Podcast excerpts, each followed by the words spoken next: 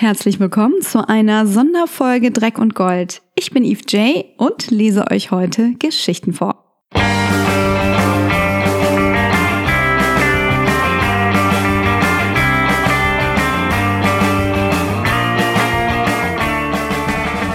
Ich möchte euch heute die Kurzgeschichten aus dem Throw Me a Line Tuesday vorstellen, kurz Hashtag TM1LT. An jedem Dienstag entsteht eine Kurzgeschichte aus mehreren Tweets, ganz spontan geschrieben. Dabei spielst du als Autorin einer anderen Userin den Ball zu und ihr wechselt euch in je 280 Zeichen ab, solange ihr Lust habt oder solange ein Dienstag dauert. Ich habe das Ganze Throw Me a Line Tuesday genannt, weil das zum ersten Mal an einem Dienstag passierte und habe versucht, das dann jeden Dienstag zu wiederholen.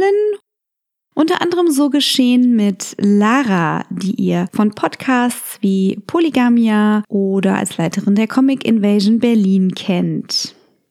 Wir haben unsere Geschichte dann beim F-Bomb Flash Fiction Contest eingereicht und immerhin eine Honorable Mention bekommen. Datenbankzugriff aktiviert.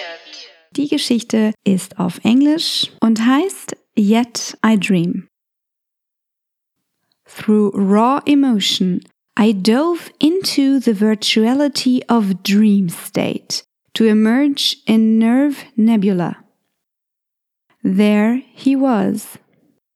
You? His former glory smiled, neural sizzles. Nothing like the fireworks we shared, still they stung. I pulled a foggy mass towards me, red bolts of lightning surging through it, solidifying. His fragment paused before it smashed against my armor. HFG sizzled. I'll always be here. I fought off his embrace, once longed for, now dreaded, and reached for a bolt. Impaling my own cluster ejected me. My vomit, all ramen, no mercy. The fragger had played me like Tetris. Dann gibt es noch eine ganz kurze von mir und Jörg Fassbender. The automatic doors had slammed shut behind him with a loud thud. He hadn't realized they could snap off a wrist until now. His pad had a dent, but it was still functioning. What did it say? Too hot to handle. Huh, he said, exasperated. very funny, Tika. Since the young engineer had changed the response system to intuitive, handling tech on the station had become a hollow comedy. It was Tika's way of protesting the lack of a holosuit or any downtime. Hope you're still alive. Die Geschichte könnte man an der Stelle noch fortsetzen. Den Link packe ich euch in die Shownotes. Noch eine mit Lara. When Narn woke up, it was still dark outside. Today was the big day. Time for the big journey to begin. What wonders would await her along the way? What challenges would she have to face? Who would she meet?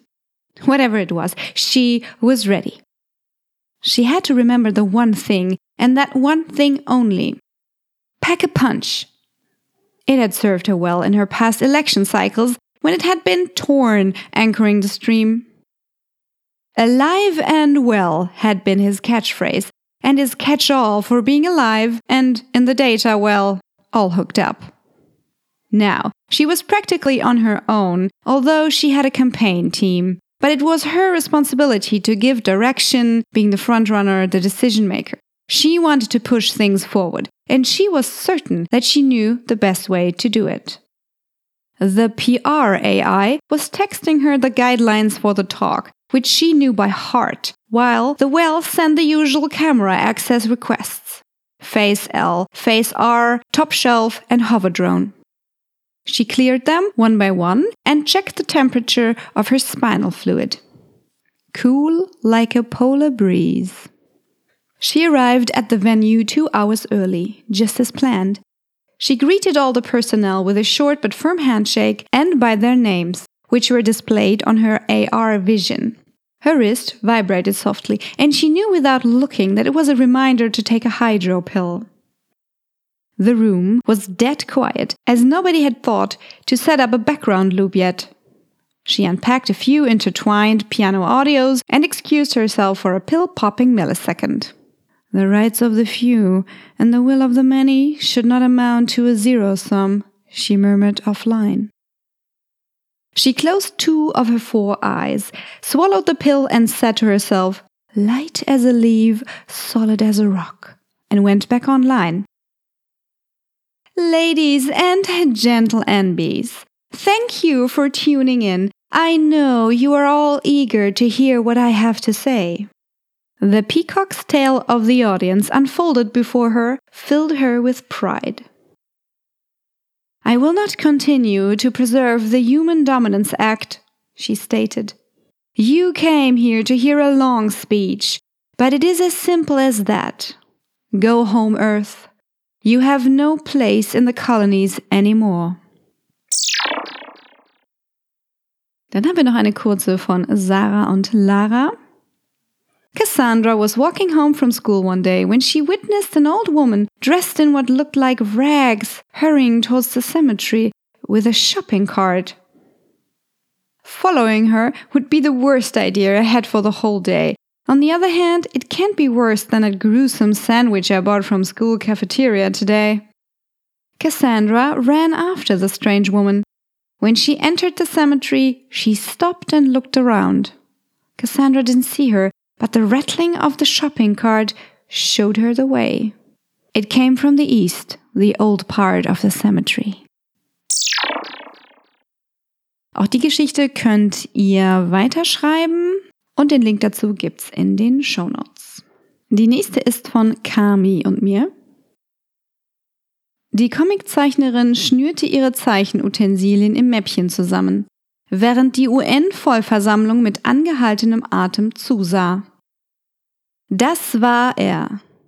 Der Moment, in dem es sich endlich zeigen würde, Comics sind wirklich mehr als Knall, Peng, Bumm. Comics retten die Welt. Die Autoren applaudierten ihr, obwohl sie selbst einen Teil dazu beigetragen hatten, lachten und nickten sich zu, müde von den Anstrengungen der letzten Jahre, als es passierte.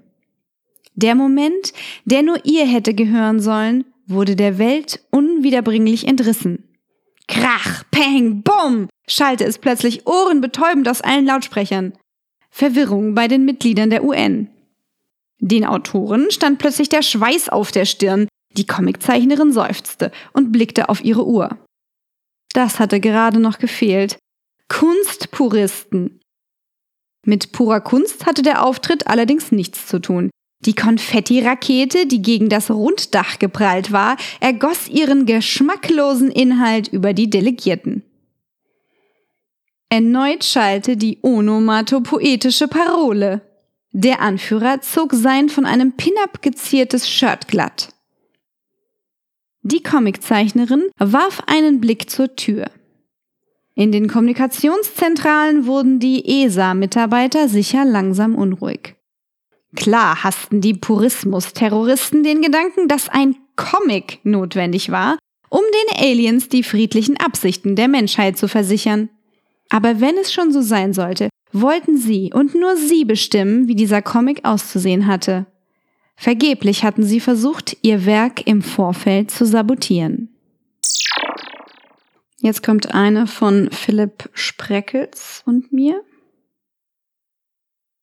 Der schwere Vorhang alter Großstadtluft teilte sich und streifte über ihre Schultern ab, als sie in das Kühlhaus trat. Es roch genau wie das Aquarium, das sie damals ihren Eltern als Ersatz für ein echtes Haustier hatte abbringen können. Für die panischen Glubschaugen hatte sie kein Mitleid, aber wie hätte sie auch wissen sollen, dass sie bald selbst wie Kreuz hinter gläsernen Mauern Bang! In dieser Sekunde schlug die erste Kugel neben ihr ein. Zum Glück war der Beton so feucht, dass er das Projektil schluckte wie ein Schwamm. Die Glascontainer vor ihr würden sich weniger flexibel zeigen, aber es gab kein Zurück. Sie musste das Ei holen, und wenn es Monate dauern würde, die Glassplitter aus ihrer Haut zu ziehen, los! In einer fließenden Bewegung ließ sie eine Schwarmgranate fallen, sprang ins Wasser und atmete mit den Kiemen tief ein. Dumpf hörte sie hinter sich die Schreie der Verfolger. Die ersten Hornissen hatten den Weg in die Freiheit gefunden und sie waren hungrig. Sie tauchte tiefer. Sie hatte das Durchlassventil am Boden des Containers gerade erreicht, als es still wurde. Stiller als unter Wasser üblich. Ihre Verfolger hatten aufgehört zu schießen. Die Biester hatten ganze Arbeit geleistet. Sie zerrte an der Handsteuerung. Es krachte. Über ihr, um sie herum. Dann habe ich einen Tweet von Neil deGrasse Tyson vom 20. August 2018 zum Anlass genommen, da etwas weiter zu spinnen. Und zwar schrieb er, I'm okay with a US Space Force, but what we need most is a truth force. One that defends us against all enemies of accurate information, both foreign and domestic. Ich schrieb dazu, When they pried open the auto doors with their prongs, the truth-seeking mantis expressed their remorse to intrude with an eerie screeching sound, unusually polite for a TF unit. Quick! Sekunda commanded the kids. Hide the zero sodas! die Idee dahinter war, dass so etwas wie äh, die Zero Calorie Cola ja auch eine Lüge ist. Und wenn es so etwas gibt wie eine Wahrheitsarmee, dann äh, würden die so etwas sicherlich aufspüren. Auch das könnt ihr weiterschreiben. Wir nennen es einfach mal Truth Force. Link in den Show Notes. So, das waren ein paar Geschichten aus dem Throw Me a Line Tuesday.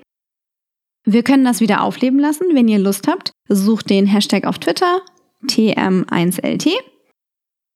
Und die Regeln dafür sind ganz einfach. Ihr spielt den Ball aus, also einen Tweet in der Länge von 280 Zeichen, nutzt den Hashtag, markiert eine andere Person, die euch dann den Ball zurückspielt, indem sie die Geschichte, die ihr anfangt, weiterschreibt.